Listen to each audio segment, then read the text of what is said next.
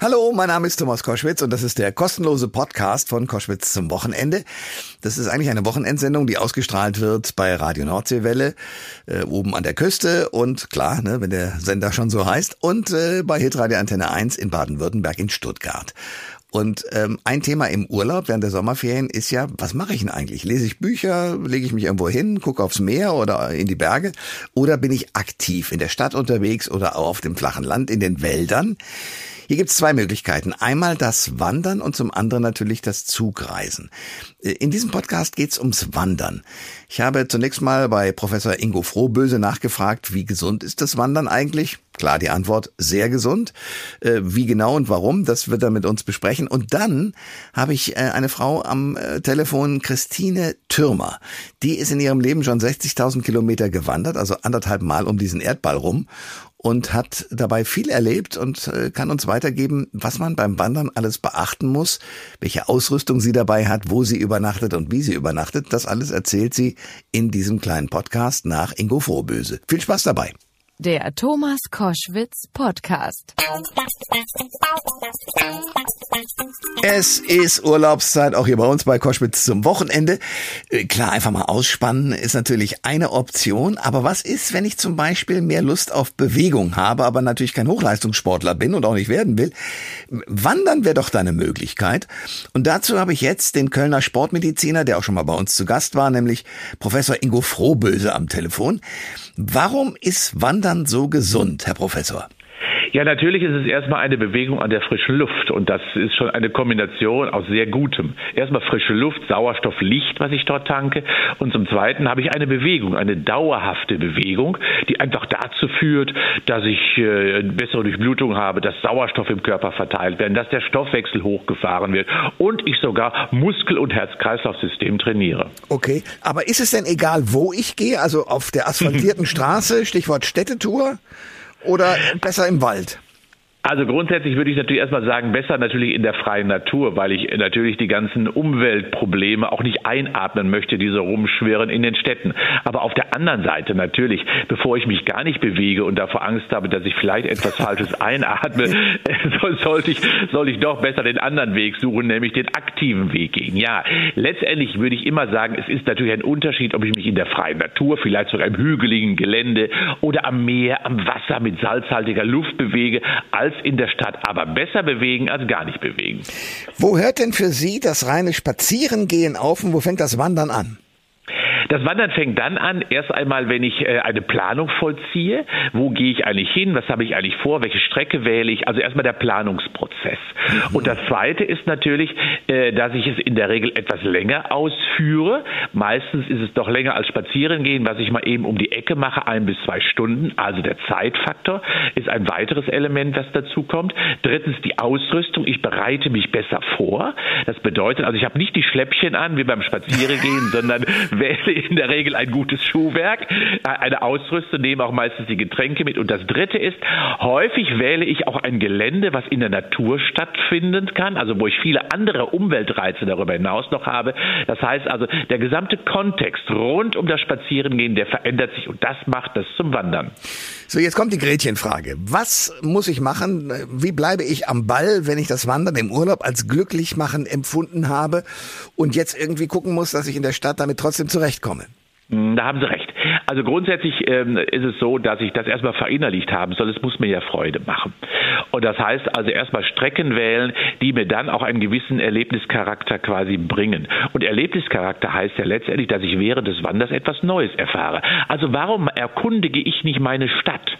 Ich gehe mal in das Stadtviertel oder in jenes Stadtviertel. Ich schaue mir, äh, gehe mal rund um die großen Denkmäler oder die großen Gebäude. Das heißt, ich erkunde quasi mein Umfeld, was ich ja meistens nicht kenne, weil ich ja oft mit dem Auto unterwegs bin. Also ich nehme mir vor, eine Erkundungstour im Sinne des Erlebens der Stadt und dabei dann noch eine körperliche Aktivität, das ist eine wunderbare Kombination. Das sagt der Sportmediziner und Buchautor. Äh, über dieses Thema gibt es auch reichlich Bücher von Professor Ingo Frohböse aus Köln zum Wandern als Fitnesstool. Herr Professor, danke für das Gespräch. Sehr gerne. Tschüss. Ich freue mich sehr. Die Langstreckenwanderin und Buchautorin Christine Türmer ist jetzt mein Gast hier bei Koschwitz zum Wochenende. Über 60.000 Kilometer ist sie bislang gewandert. Äh, wo waren Sie denn äh, zuletzt unterwegs? Ich bin gerade aus den USA zurückgekommen. Und wo sind Sie da gewandert? Ich habe zwei Wanderungen gemacht. Ich bin durch die Hochwüste in Oregon gewandert und am Lake Superior entlang gelaufen. Okay. Ähm, ist es so, dass man sagen muss, ähm, wenn man so wandert, müssen Sie das vorher planen? Also wie, wie, wie gehen Sie vor, um so eine Strecke dann für sich rauszufinden? Also USA war ein bisschen untypisch, weil das waren vorhandene Wanderwege, die ich da einfach gegangen bin. Da brauchte man nicht viel Planung. Aber normalerweise mache ich sehr viel längere Strecken am Stück. Also ich laufe gerne mal so durch ganz Europa oder einmal von Mexiko nach Kanada. Und da laufe ich dann halt Strecken, die ich mir selbst zusammenstückle. Und das bedarf dann schon etwas längerer Planung. Ne? Also wenn ich dann bestehende Wanderwege zusammensetze, mir die Logistik überlege, wo gibt's da Läden, wo bekomme ich neue Schuhe her. Und da sitze ich dann schon lange an der Vorbereitung. Okay, neue Schuhe heißt, wie viel Kilometer halt, hält so ein paar Schuhe?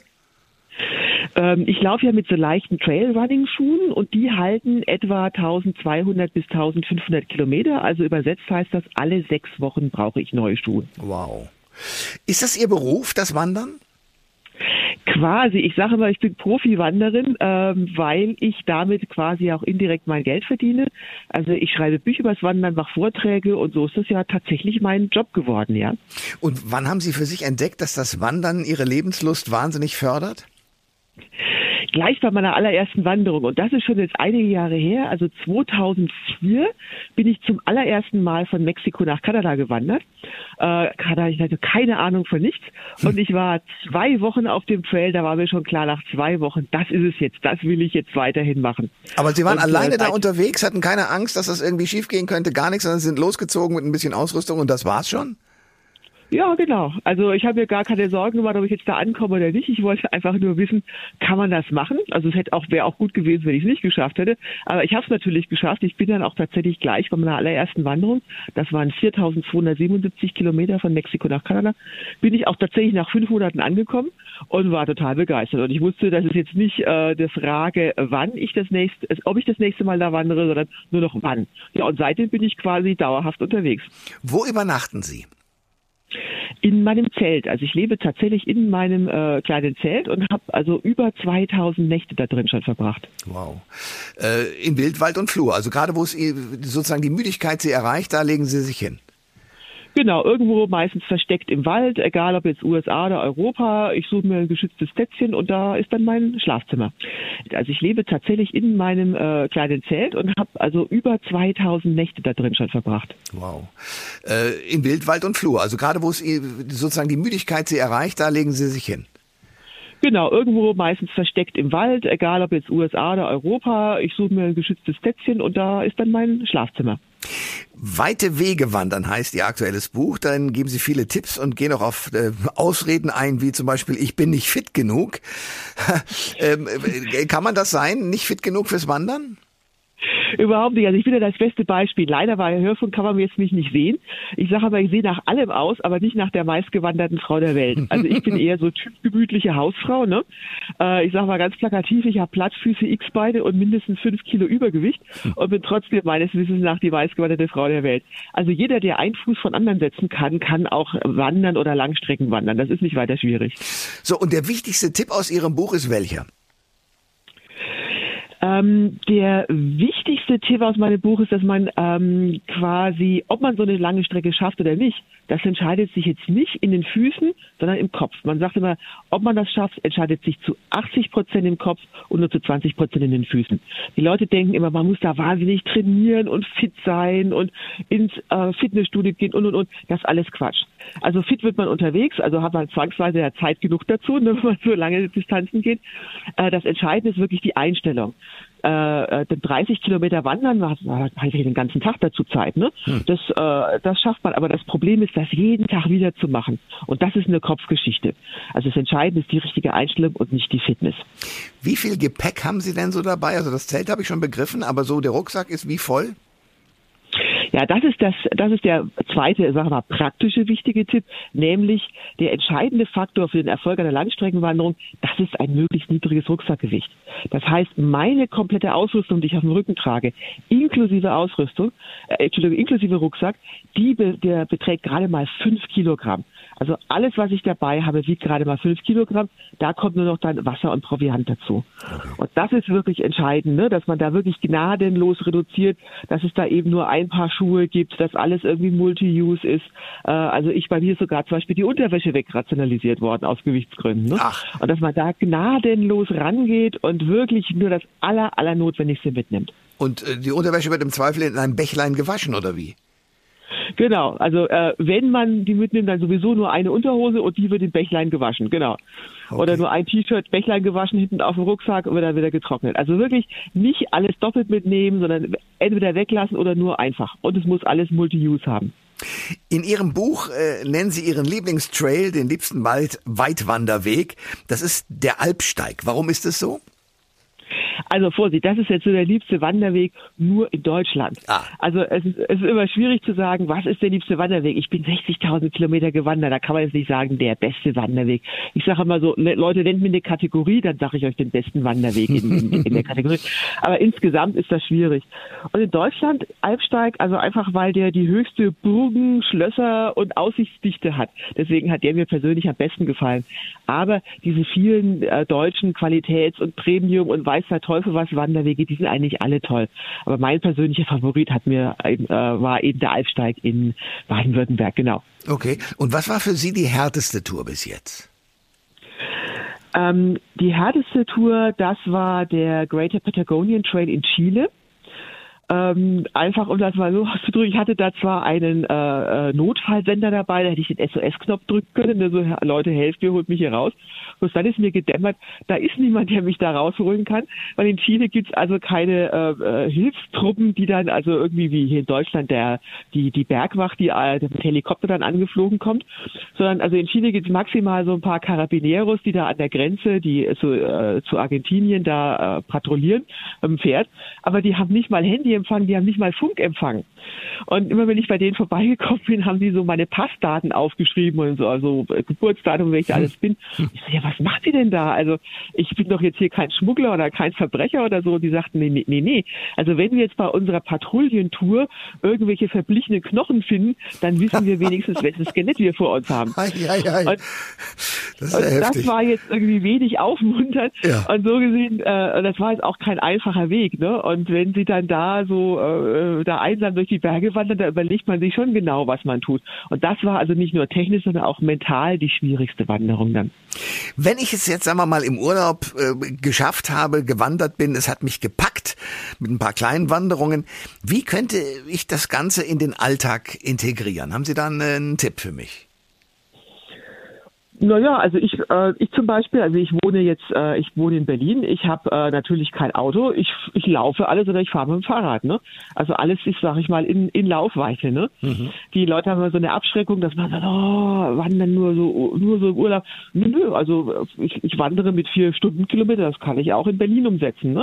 Also äh, einfach, ja, einfach, einfach viel öfters mal, öfters mal was laufen und halt äh, auch mal am Wochenende raus. Ne? Also für mich zum Beispiel kommt es überhaupt nicht drauf an, äh, also weil Leute immer sagen, so lieblich, liebste Wanderung, denken wir, das wäre wahnsinnig spektakulär und tolle Landschaft. Also Landschaft ist für mich überhaupt nicht entscheidend.